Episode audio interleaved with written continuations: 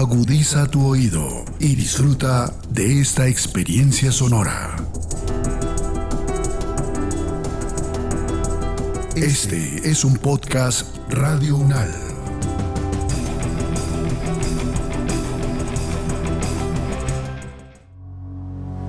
los acontecimientos de actualidad y política internacional que fueron noticia en los últimos siete días, con una visión y análisis desde la academia. Análisis UNAL, siete días en el mundo. Bienvenidas y bienvenidos a la selección de noticias que hace Podcast Radio UNAL para todas y todos ustedes. Esto es Siete días en el mundo y estas son las noticias más relevantes de la semana transcurrida entre el 27 de febrero y el 5 de marzo de 2022 los conflictos, las relaciones entre los países, las elecciones presidenciales, regionales y legislativas, la conformación geopolítica del mundo en un recorrido por los hechos más importantes en los últimos siete días. Análisis UNAL, siete días en el mundo. Europa. Comenzamos la semana hablando sobre el anuncio de Ucrania de enviar una delegación para negociar con Rusia en la zona de frontera con Bielorrusia junto al río Pripyat, según lo indicó la oficina del presidente ucraniano Volodymyr Zelensky, para intentar dirimir el conflicto que se registra en Europa del Este. El análisis es de Ildiko Segedimasak, doctora en sociología jurídica e instituciones políticas, profesora e investigadora de la Facultad de Ciencias Jurídicas de la Universidad Javeriana y cónsul honoraria de Hungría pensando un poco acerca de esas intenciones rusas, por ejemplo, con las activaciones de sus armas nucleares, pensaba que de pronto tal vez estas conversaciones podrían ser simplemente una excusa por parte de Rusia para así tener tiempo a ampliar su presencia militar y bélica en Ucrania, junto con eso que ya anunció el señor Vladimir Putin de sus armas nucleares. ¿Puede ser así o yo estoy muy pesimista? Pues mira, las negociaciones de cese de fuego y etcétera no son negociaciones fáciles. Y nosotros, pues, desde el ejemplo de Colombia, pues sabemos que pues eso tiene como que varios momentos donde pueden haber unas declaraciones, después hay que mirar qué va a ser realmente la realidad. Yo soy pesimista en ese sentido porque pues lo que estaríamos esperando es que pues haya un acuerdo al menos de cese de fuego el día de hoy, pero yo no creo que eso ocurra o si eso ocurre, yo no estoy segura que los rusos van a cumplirlo. Los rusos que tanto tienen que ganar tiempo es una gran buena pregunta porque hay una afectación muy severa económica ya hoy en Rusia de las sanciones, que sanciones ya muchísimo más duras que impusieron el fin de semana, pero normalmente las sanciones económicas no empiezan a tener su efecto tan inmediato. Entonces, yo no veo la razón que ellos realmente tendrían esta necesidad para llegar a un cese de fuego, para reorganizarse, tiene un potencial militar muchísimo más grande. Y además como que esos temas de que íbamos a enviar los eh, mil antitanques, etcétera, etcétera, vamos a dar 400 millones por parte de Europa para compra de armas, bueno, eso es tiempo para que ocurra, eso no va a ser como que, ajá, telepáticamente pues llegan las armas, significa que si ellos hacen un cese de fuego, eso resulta que los ucranianos en poco tiempo van a tener muchísimo más armas. Profesora Ilico, y es que quizás el temor de Ucrania es tan grande que hoy, antes de que comenzaran estas negociaciones, pues el presidente Volodymyr Zelensky le pidió a la Unión Europea que permita el ingreso de Ucrania para que forme parte mediante un nuevo procedimiento especial. Y quisiera preguntarle sobre esto, ¿qué tan posible es y cuál es este procedimiento especial para que, ya que no se pudo formar parte de, de la OTAN, pues ahora sí pueda entrar al bloque regional de la Unión Europea? Pues como dijo el profesor Gil, yo estoy con, con la misma opinión, es que cero. La posibilidad es absolutamente cero. ¿Por qué? Porque entrar en la Unión Europea requiere unas negociaciones y no por malvados o no por rigurosos o no por qué sé yo, no, no, no, pues es entrar en una integración económica. Entonces requiere unas negociaciones tres, cuatro años, pues en el mejor del caso dos. Hay tantos detalles lo que hay que fichar que eso no va a ocurrir. ¿Por qué hace eso Zelensky? Hace para presionar es una pura presionar él, pues eh, tampoco es loco, él es un político quien está, quiere mostrar fuerzas Zelensky adentro de Ucrania ¿sí? ¿Verdad? Y entonces, y a los europeos también ir presionándolos, ir presionándolos, pero, pero más que algo, pues presionándolos, acépteme la Unión Europea, si puede recibir entonces más apoyos económicos, más apoyos militares, etcétera, etcétera, y un pronunciamiento, porque los europeos están calladitos, entonces se ve que OTAN ya no, pero pues, no, no se ve que OTAN ya no, pero, pero es, es un red line para Rusia, pero seamos honestos, para que Ucrania sea miembro de la Unión Europea en este momento es también un no, no, no, no, no por parte de Rusia. Significa que yo creo que eso son unas declaraciones, presiones a la Unión Europea, presiones al Occidente también y, y pues sí, desesperación, obviamente. Pues uno también tiene que entender esta situación. El papel, profesora Ildico, de la comunidad internacional, usted lo acaba de mencionar, los países de Europa se han quedado callados, Estados Unidos ha tomado sanciones contra Rusia, pero no ha ido más allá de, de esto. Y hay otro país por mencionar que llama la atención y es China. China ha sido una de las naciones que en estos días ha llamado la atención para que se parara el avance de las tropas rusas y, se convocara a este diálogo que ha comenzado hoy. ¿Cómo analiza usted, profesora Eldico, estas diferentes posiciones de estos países que podrían jugar un papel protagónico en ese conflicto? Pues mira, específicamente el caso de China es súper preocupante porque China tiene la posibilidad de dar este alivio económico, hemos dicho, este alivio, este,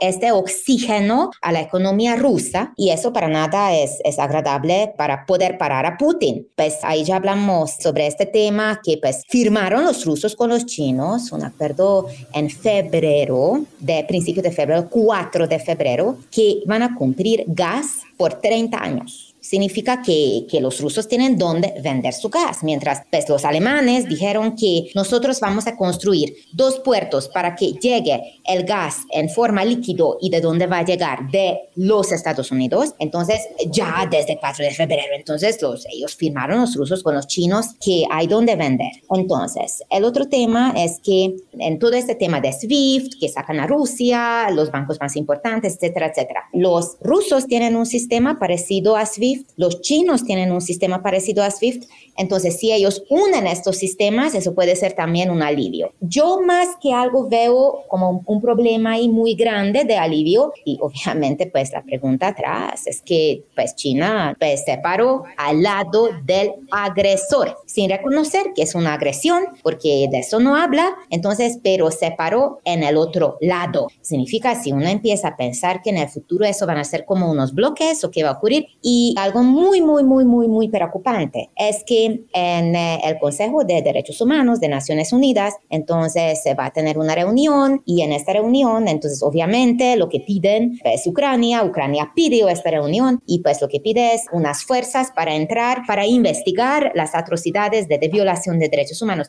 ¿Quiénes vetan eso? Entonces los chinos, Venezuela, Cuba y Eritrea. Eso ya es vetar. Mientras ellos en el Consejo de Seguridad no vetaron, pero, pero, pero se quedaron ausentes neutros en el voto, pero ahí sí que vetaron, vetaron. Entonces, hay unos temas de donde tenemos que ser claros. Este mundo tiene hoy en día dos bloques en este sentido y ahí sí que ya no no más, pues ahí está, un bloque, ¿quién está? En el camino y con los valores, lo que es la democracia, derechos humanos, y es una democracia liberal, participativa, etcétera. Y el otro grupo, los cuales dicen que es una democracia funcional, pero gran mentira. Es un sistema autocrático. Lo que dice es que el tema de los derechos humanos es como que no me metas. Eso es como algo interno y ahí sí que pues hago lo que quiero. Entonces, esos son grandes preocupaciones.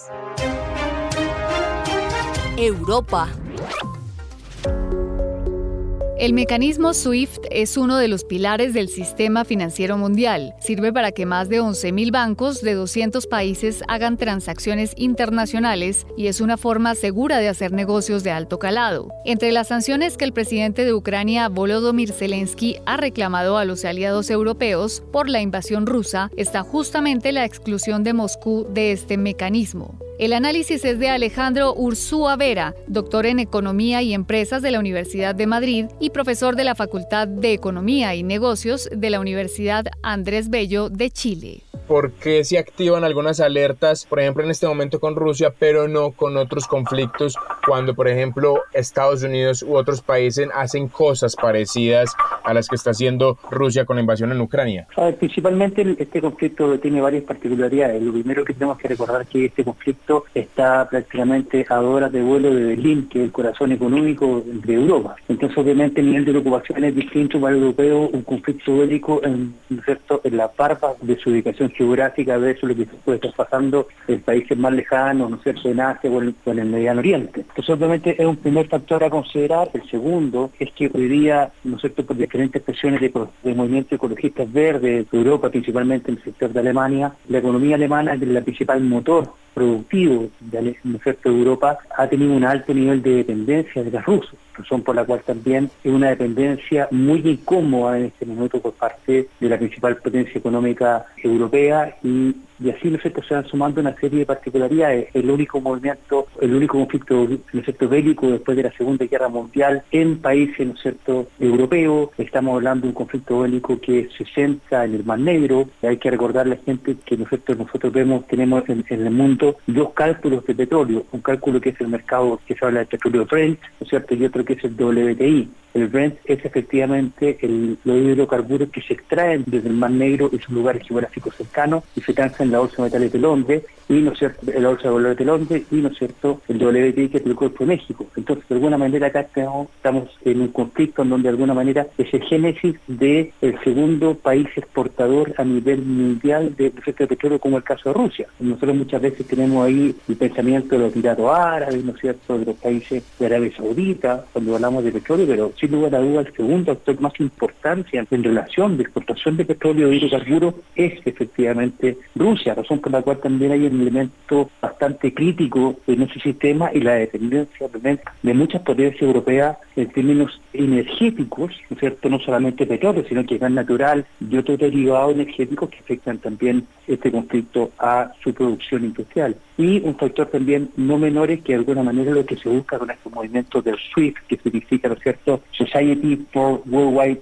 Interbank Financial Telecommunications, lo que busca, ¿cierto?, es tratar de ir cercando en el acceso económico, ¿no es cierto?, a Rusia para que no pueda tener acceso a los más de 630 mil millones que tienen transacciones y que tienen ciertos estados en diferentes acreedores y bancos internacionales. Como el caso, ¿no es cierto? Por eso inclusive también hablaban que SWIFT iba a estar funcionando aleatoriamente en algunos bancos rusos, ¿no es cierto?, con la finalidad de irle quitando el movimiento.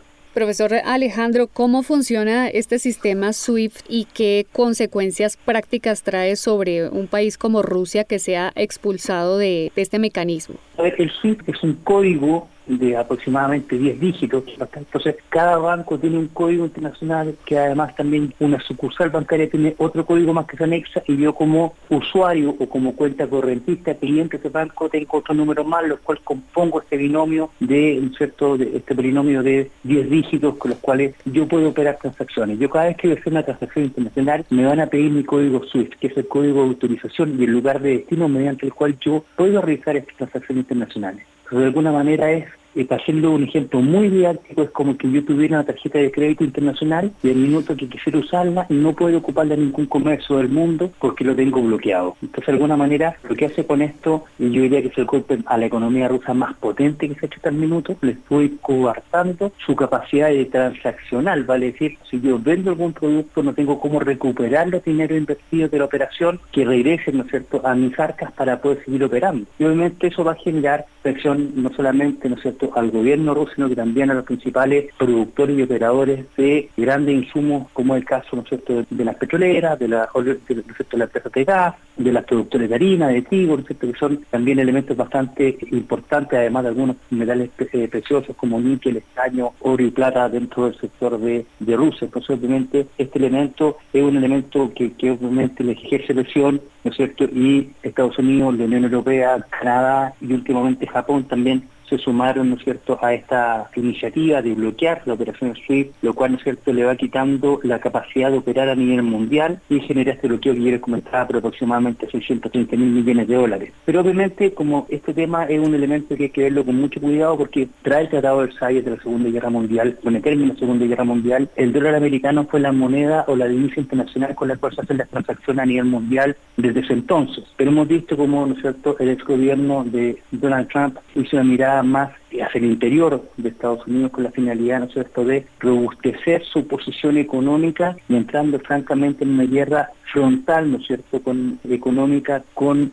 China, poniendo una serie de sanciones económicas, coartando, ¿no cierto?, el libre ejercicio de algunos operadores dentro de la frontera americana, anexándole, ¿no es aranceles, acusando, ¿no cierto?, ellos de generar piratería, etcétera, porque el tema que el SWIFT tiene su contraparte en el mercado chino por el CIPS, el China International Payment System, que podría potenciar, ¿no es cierto?, también de alguna manera el yuan, como en China vemos que se está transformando en la primera economía a nivel mundial, podría perder, ¿no es cierto?, la hegemonía de pago en dólares, Estados Unidos también a este nivel, ¿no es cierto?, en este elemento a nivel mundial. Entonces estamos viendo en ese sentido movimientos geopolíticos que obviamente están, van a tener repercusiones económicas muy potentes, lo que de alguna manera hoy día se busca hacer con estos movimientos Occidente, tratar de neutralizar económicamente a Rusia para que, ¿no es cierto?, te pongan ¿no es cierto? las armas para que haya eh, nuevamente reine la paz y se generen soluciones desde el punto de vista diplomáticas y pacíficas, ¿no es cierto? Pero obviamente esto es un golpe, pero hay que ver cuáles van a ser las consecuencias de muchas veces de este nuevo orden mundial. De alguna manera vemos que Ucrania, entre comillas, ¿no es cierto? Si bien ha tenido el apoyo internacional de Occidente en términos de ayuda humanitaria, de recursos, ¿no es cierto? Y de material bélico para poderse defender, no ha intervenido físicamente. Yo veo también eso es un indicativo que tiene que barajarse por sí mismo elemento y ver de qué manera puede sobrellevar todo este proceso. Entonces, obviamente, en un escenario que es complejo, que podría también cambiar hoy día este escenario de hegemonía que hemos tenido durante los últimos 30 años post caída de, ¿no cierto? de, de República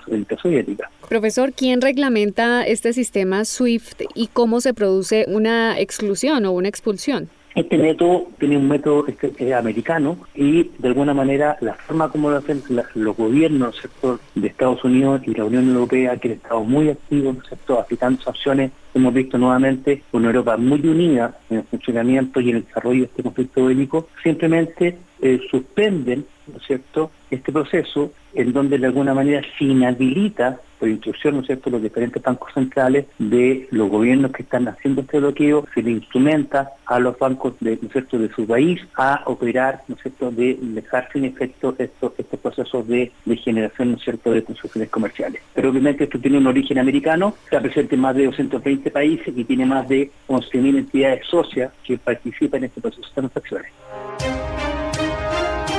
América. La cédula de ciudadanía en Colombia a partir de ahora tendrá que incluir la opción de género no binario junto al masculino y al femenino en un plazo de seis meses, según lo ordenó esta semana la Corte Constitucional, en respuesta al recurso de amparo de una persona que argumentaba exclusión por no contar con esta posibilidad. El análisis es de Germán Humberto Rincón Perfetti, abogado con especialización en derechos humanos, estudios en control social y profesor universitario. ¿Qué importancia tiene, por supuesto, esta decisión que ha tomado la Corte Constitucional en, en el país? Bueno, lo primero que hay que analizar es una situación de contexto. La constitución política de Colombia, su eje fundamental, su eje central, no son las instituciones, no son los partidos políticos. El principio y el fin de la constitución política de Colombia es la persona humana. Es decir, usted, yo, quien nos escucha. Usted es lo más importante en Colombia constitucionalmente. Y recuerden ustedes que la Carta Constitucional es la hoja de ruta de 50 millones de personas. Si el eje central soy yo, mi proyecto de vida ha de ser protegido en un entorno de libre desarrollo de la personalidad, obviamente con los límites y es no hacer daño a los demás. Yo no podría decir, es que me encanta matar gente y entonces el Estado tiene que apoyarme con eso. Eso es obviamente que no. Para este caso específico, entonces entrando ya, hay personas que se consideran que no son ni femeninas ni masculinas, que no son hombre o mujer, o que pueden transitar entre lo femenino y lo masculino. Este es el caso que tenemos ahora en análisis, que ha llegado a la Corte Constitucional de una persona mayor de 40 años que dijo, no, yo no me siento aquí ni acá, ¿cómo es que mis documentos y mi identidad hace parte de una mayoría que no pertenezco?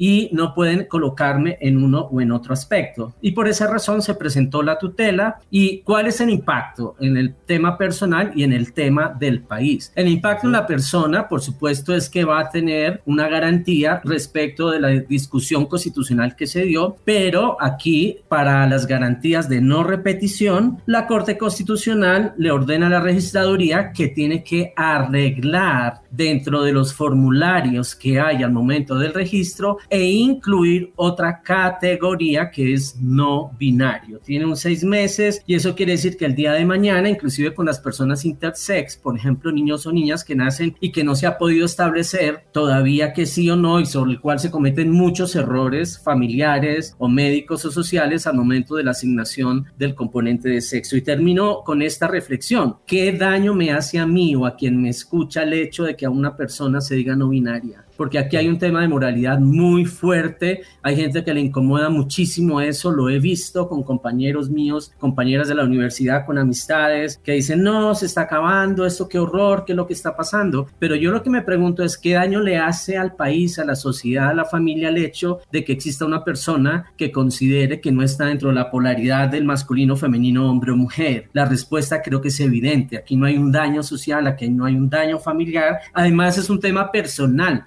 esto no es una obligación que todos los 50 millones de personas tengamos que incluirnos en la categoría de no binario, solamente para una minoría menor. Y cierro la intervención por si hay más preguntas. Recuerden ustedes que la democracia no es el poder de las mayorías la democracia existe y realmente se representa cuando hay un respeto, reconocimiento por las minorías filosóficas, políticas, sociales, raizales, raciales, étnicas y además de la diversidad sexual. Entonces lo que hizo la Corte fue una garantía de la democracia. Abogado, judicialmente y en términos de derechos, ¿esto qué podría implicar? Por ejemplo, para las votaciones, hace poco eh, se hablaba de un protocolo para que las personas trans pudieran votar que se va a empezar a implementar en las votaciones del 13 de marzo y después ya en mayo, pero hablando en términos de este fallo de la Corte Constitucional, judicialmente y en términos de derechos, ¿qué implicaría esta decisión para las personas no binarias? Bueno, primero esto es un avance, quiero destacar, la Corte Constitucional colombiana tiene fama mundial de ser una corte garantista y progresista. Nuestra corte es aplaudida en todos los foros mundiales. Nuestra corte estudian estudiantes de Harvard, de muchas universidades del mundo, las sentencias de la Corte Constitucional. Con esto lo que quiero decir es que en los 30 años que ha tenido la Corte, ha tenido una excelente protección de muchas cosas, de mujeres, de personas habitantes de calle, el tema de la no reelección, el tema de las enfermedades, digamos que la Corte abrió un espacio a las personas privadas de la libertad, etcétera. ¿Qué ocurrió? Inicialmente con el tema LGBT se empezó la protección individual, ¿cierto? Usted puede estar como gay lesbiana en muchas instituciones, después en segunda etapa, digamos, fue con el tema de parejas y ahora hemos entrado en el tema ya específicamente del tema trans. Es un proceso, es, digamos que es un camino, ¿cierto? Nadie nació hablando español, nadie nació hablando un idioma, nadie nació caminando. Todo en la vida son procesos y etapas. Entonces, ¿en qué estamos actualmente? Que es su pregunta. Y es, claro, hemos avanzado cosas, pero inclusive la misma sentencia de la Corte dice, necesitamos que el Congreso legisle, porque entonces aquí van a quedarnos vacíos, dice la Corte. Por ejemplo, entonces una persona sí se va a pensionar que a los 57, a los 62, eso es algo que está pendiente precisamente el debate y la regulación. El tema de una persona sí que llega a estar privada de la libertad, ¿en qué prisión va a estar? ¿De mujeres? ¿De hombres? Claro, es un proceso, como les decía. Cuando las mujeres empezaron a dar la lucha, ellas empezaron poco a poco y hoy en día todavía después de 60 años en que hay el voto en Colombia, todavía tenemos rezagos culturales, sociales, religiosos con la dominación a las mujeres. Entonces, ni siquiera con algo que es tan evidente de un grupo estadístico que son más de la mayoría, porque en Colombia son más mujeres que hombres y todavía estamos necesitando avances culturales, sociales y legales. Lo que quiero decir con esto es que así como existen muchas otras cosas que necesitamos ajustar en temas mucho más estructurales y de mayor tiempo, con estos temas trans eh, y todo este tema de lo no binario será un proceso de ajuste, pero es vital, vital. Y la Corte nuevamente viene a ser noticia mundial. Gracias, Corte Constitucional, por toda la protección que ha hecho con minorías, con todo el país, aún en los momentos difíciles. Y quiero decir que casos similares solamente se han presentado en Brasil y México hasta ahora, pero no algo tan estructural como la decisión de la Corte Constitucional. América.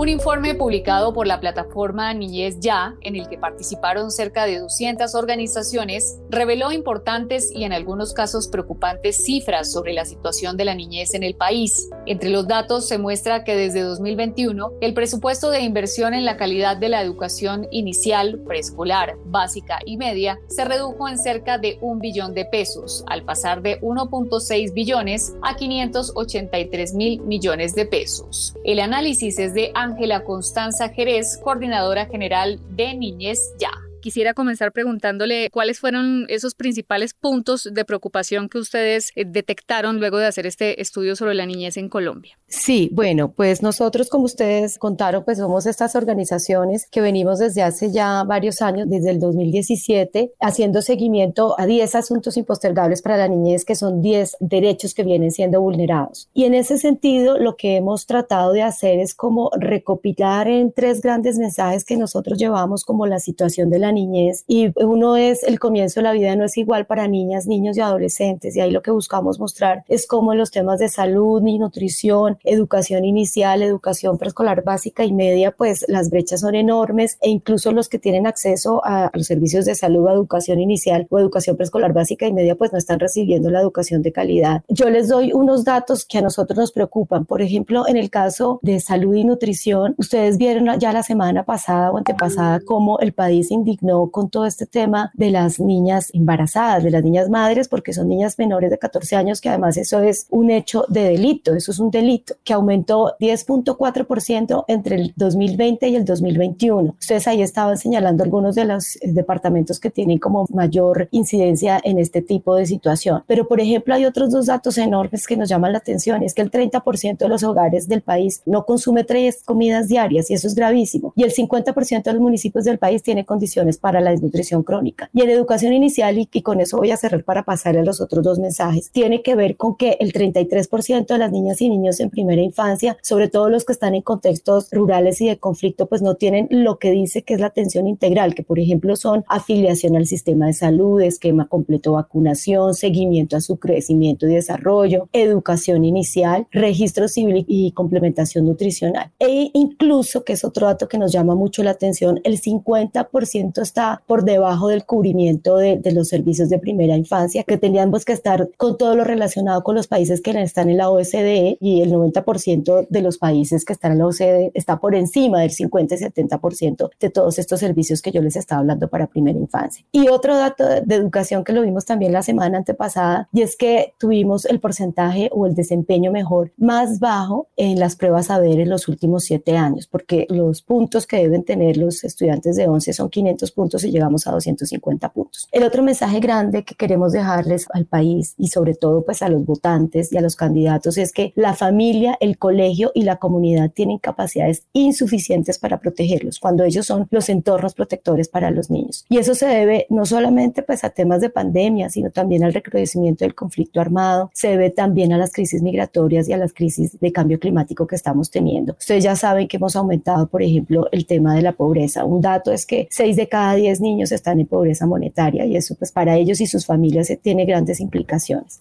Y violencia contra la niñez, pues ha aumentado 47%, ha aumentado las denuncias, eso no significa que sea eso, el número seguramente es mayor porque ustedes saben que no todo el mundo denuncia. Y en ambiente sano, que es otro tema que tiene que ver con esto de los entornos protectores, lo que sabemos es que los niños nacidos en el 2020 tienen dos veces más probabilidades de verse afectados por desastres naturales, como por ejemplo aumento de sequías, crecimiento de ríos e incendios forestales. Y finalmente, un llamado para mostrar también esto de, de las familias es que cuando nosotros vamos y vemos los adolescentes que están en el sistema de responsabilidad adolescente, vemos que el 46.5% de esos adolescentes alguna vez estuvieron en el sistema de protección del Estado, es decir, que alguna vez estuvieron ahí porque sus familias no tenían las posibilidades de atenderlos y estuvieron por razones como maltrato, consumo de sustancias psicoactivas, trabajo infantil y violencia intrafamiliar.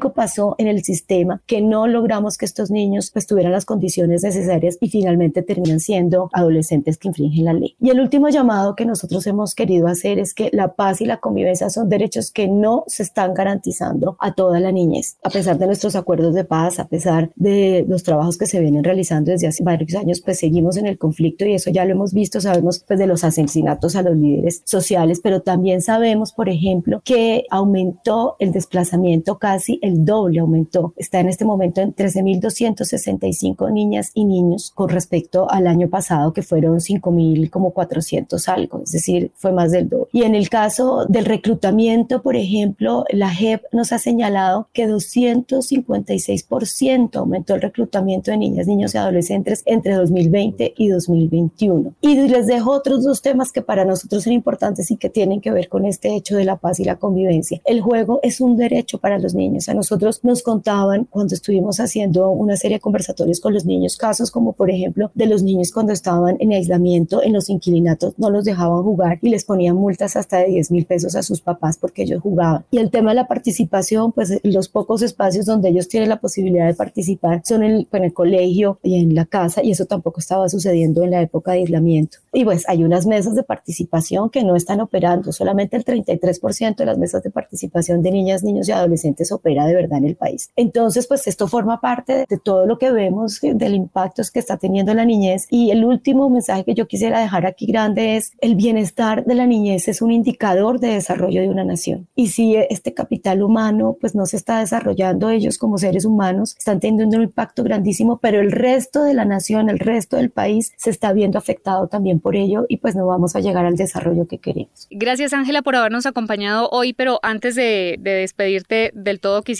que nos recordaras dónde podemos encontrar mayores detalles de este informe por si hay alguien que quiere entrar y profundizar más al respecto. Claro que sí, yo quiero dejar aquí dos llamados antes de dar eso que tú me acabas de decir. Lo primero es que por estas razones que yo les estoy contando nos parece que es suficiente, esas razones son suficientes para que en el debate electoral entre la niñez en primer lugar, o por lo menos que esté entre las prioridades que se están mencionando entre el debate electoral. Y ese es un llamado entonces para los votantes y para los candidatos. El segundo llamado es que se lean esta información y que bajen un manifiesto que estamos terminando de afinar, en el que vamos a tener por un lado esta situación que les estoy contando, pero por el otro también una serie de propuestas que tenemos y que hemos ido armando en Niñez ya con nuestras organizaciones que tienen muchos años de experiencia en cada uno de estos temas para que se puedan llevar al Plan Nacional de Desarrollo y así logremos una mejor realidad para nuestros niños. Ese manifiesto lo vamos a pedir aquí a todos los ciudadanos que nos ayuden a bajarlo y que animen, que motiven a su candidato para que lo firme. Ese manifiesto nos va a servir para que el que quede o la que quede en junio como presidente pues le podamos mostrar y cumple, se comprometa con la niñez. Lo encuentran en www.niñezya.org. Ese es nuestro sitio web de Niñez Ya y ahí ya encuentran el informe, hay un video con todo este resumen, hay una infografía y dentro de poco está el manifiesto que es el que les vamos a pedir que nos ayuden a impulsar. Europa. Se logró un acuerdo para establecer corredores humanitarios en Ucrania. La segunda ronda de negociaciones ruso-ucranianas realizada en la región bielorrusa de Brest concluyó con un primer acercamiento que permitirá evacuar civiles con ceses del fuego humanitarios en algunas zonas. El análisis es de Vladimir Rubinsky, director del Laboratorio de Política y Relaciones Internacionales en la Facultad de Derecho y Ciencias Políticas de la Universidad ICESI en Cali. Profesor, su balance sobre lo que fue este segundo intento ayer de diálogo en la frontera con Bielorrusia. Bueno, eh, para mí cualquier negociación es válida. Es necesario para que las partes hablan. Por otro lado, lo que estamos viendo ahora es básicamente la falta, yo creo que las condiciones básicas para que estas negociaciones puedan comenzar a construir una salida de esta guerra. Y tiene que ver en primer lugar por la falta de confianza y no hay realmente buenas razones para que se construya la confianza entre las partes. Hace un llamado, sí, la parte rusa para que los ucranianos usan estos corredores humanitarios. La población ucraniana no tiene confianza a las autoridades rusas para comenzar. Segundo, eh, Rusia resiste de llamar lo que está haciendo en Ucrania una guerra, está llamando esto una operación militar especial. ¿Qué significa eso? Eso significa que la mayor parte de los acuerdos que rigen en una situación de guerra, Rusia no reconoce, porque dice que esto no es una guerra porque tengo que aplicar, decimos, los protocolos internacionales que rigen en esta situación. Y el tercer factor es claramente que muchos ucranianos, y acá yo quiero aclarar una cosa, es imposible ahora tener los datos. Obviamente estamos en una guerra de información, pero aparte de eso, obviamente, lógicamente, no hay una forma de saber con precisión ni la cantidad de las víctimas directas, combatientes entre los combatientes, tampoco entre la población civil. Lo que sabemos es claramente que hay un flujo enorme de los ucranianos hacia el occidente. Nadie de los ucranianos quiere unirse con los hermanos rusos, ¿no? Por alguna razón extraña, si tomamos en cuenta el cuento ruso, no quieren ir a Rusia, quieren ir al occidente yo tengo uno de mis ex estudiantes que ahora está con la Embajada de Colombia en Polonia y obviamente está encargado, pues obviamente porque no sé si los oyentes saben, pues como Colombia no tiene la embajada en eh, Ucrania, es la Embajada colombiana en Polonia que está encargado y, lo que me cuenta que es básicamente lo que ella está observando, viendo, ella solo vio en mis clases de historia política internacional de la Segunda Guerra Mundial. Entonces la situación es compleja, pero sí en cualquier caso es necesario que ellos hablan. O sea, no puede que se callan y no hablan cualquier diálogo, aunque yo creo que es diálogo de sordos en muchos casos lo que está pasando, pero cualquier diálogo es importante porque es el único canal de comunicación que existe en este momento. Profesor Vladimir, a mí me gustaría ser un poco más optimista. Lastimosamente, usted nos aterriza de, de, una manera casi cruda con lo que está pasando, pero yo quisiera preguntarle, ¿es posible tener esperanzas con respecto a un posible cese al fuego? ¿Eso podría pasar de acuerdo a estas conversaciones o definitivamente para eso falta mucho? No, eh, estas conversaciones no van a llevar al cese de fuego, esto hay que tener claro. Estas negociaciones no es sobre el cese de fuego porque las partes no tienen puntos que pueden realmente como servir como la base de negociaciones. Putin insiste y lo último que hizo es hablar con Macron e insistir que él va a llegar a tener su objetivo y cuál es su objetivo, el control total sobre Ucrania, ya, y si recordamos, porque pues eh, Vladimir Putin ha cambiado sus versiones tantas veces porque él atacó a Ucrania, yo conté como 12 versiones diferentes desde el inicio del conflicto, entonces eh, si pensamos dónde están las tropas rusas ahora, están básicamente en las distancias entre 300 y 500 kilómetros de estos territorios separatistas de Donbass y Lugansk que supuestamente Vladimir Putin estaba defendiendo. Entonces, entonces Putin está determinado de cumplir con su objetivo. Claramente, pues ahora es claro que su plan inicial se fracasó. El Blitzkrieg no eh, se realizó, pero él está determinado de llevar a cabo esta ofensiva y, y, lograr realmente la toma de Ucrania sin importar los costos ni de los rusos ni de los ucranianos. Por otro lado, también sabemos que los ucranianos están con esta idea de defender su patria, defender Ucrania, están recibiendo el apoyo por todo lado. Rusia obviamente ha perdido todo el espacio internacional, no tiene nadie que les apoya y obviamente escogieron una narrativa absolutamente falsa que es muy fácil de comprobar que es falsa. Entonces yo creo que también en este sentido están en un callejón sin salida, pero Ucrania está ganando en el frente internacional, está ganando por realmente el apoyo de la población como tal dentro de Ucrania y esto es una situación muy, muy difícil. Uh, yo sí tengo esperanza y la esperanza mía no es,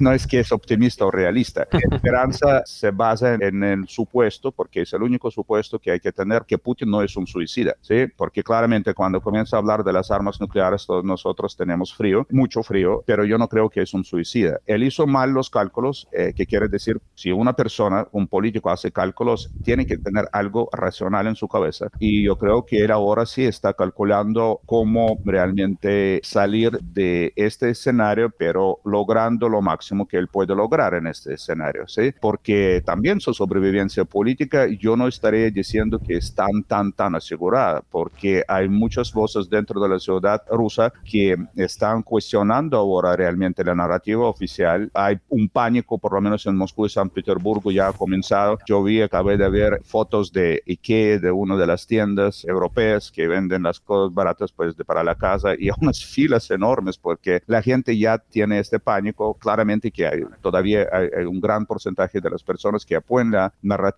oficial, pero los rusos comienzan a cuestionar a Vladimir Putin y esto es algo que no estaba pasando. Y si pensamos sobre el hecho que Vladimir Putin logró mantenerse en el poder 20 años, él debe saber cómo sobrevivir políticamente, ¿sí? No es tan simple. Y hay una cosa más que yo quiero también eh, dejar como sobre la mesa. Siempre hablamos que no hay una tradición que los militares en Rusia pueden realmente cambiar las cosas políticas, pero en agosto de 1991, el fracaso del intento del golpe del Estado, el intento de quitar el poder a Gorbachev, fue por un lado porque millones de los rusos salieron a la calle, pero segundo y más importante quizás porque el ejército ruso dijo nosotros, o soviético ese entonces, nosotros no vamos a apoyar a los golpistas. Pero en 1993, otra vez el ejército fue la clave, porque el ejército en ese entonces sí apoyó a Boris Yeltsin e incluso estaba disparando contra el parlamento ruso, famosos videos que nosotros tenemos. Y yo creo que en el caso del ejército, yo no sé qué tal es el espíritu, porque ellos van allá, ellos encuentran a los ucranianos completamente diferentes a lo que les estaba diciendo toda esta propaganda. Y para poder ganar el combate, necesario no únicamente las armas, no solo es necesario tener combustible y cualquier otra cosa, sino es necesario que la gente que hace el combate, que lucha, realmente están convencidos en las cosas que están haciendo es correctas. Este fue el resumen de noticias en 7 días en el mundo. La selección de noticias que hace Podcast Radio Unal para todas y todos ustedes. Con lo más destacado y los comentarios de los expertos del programa Análisis Unal de la emisora de la Universidad Nacional de Colombia. Gracias por su sintonía y por preferirnos. Hasta una próxima oportunidad. Los acontecimientos de actualidad y política internacional que fueron noticia en los últimos siete días, con una visión y análisis desde la academia. Análisis UNAL, siete días en el mundo.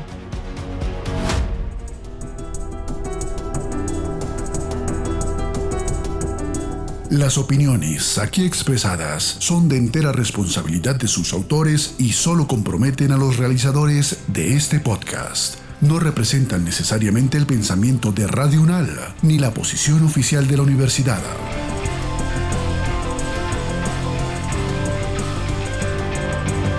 Este y otros podcasts en nuestro sitio web podcastradio.unal.edu.co. Síguenos en nuestras redes sociales. Nos encuentras como Podcast Radio UNAL, Universidad Nacional de Colombia, Proyecto Cultural científico y colectivo de nación.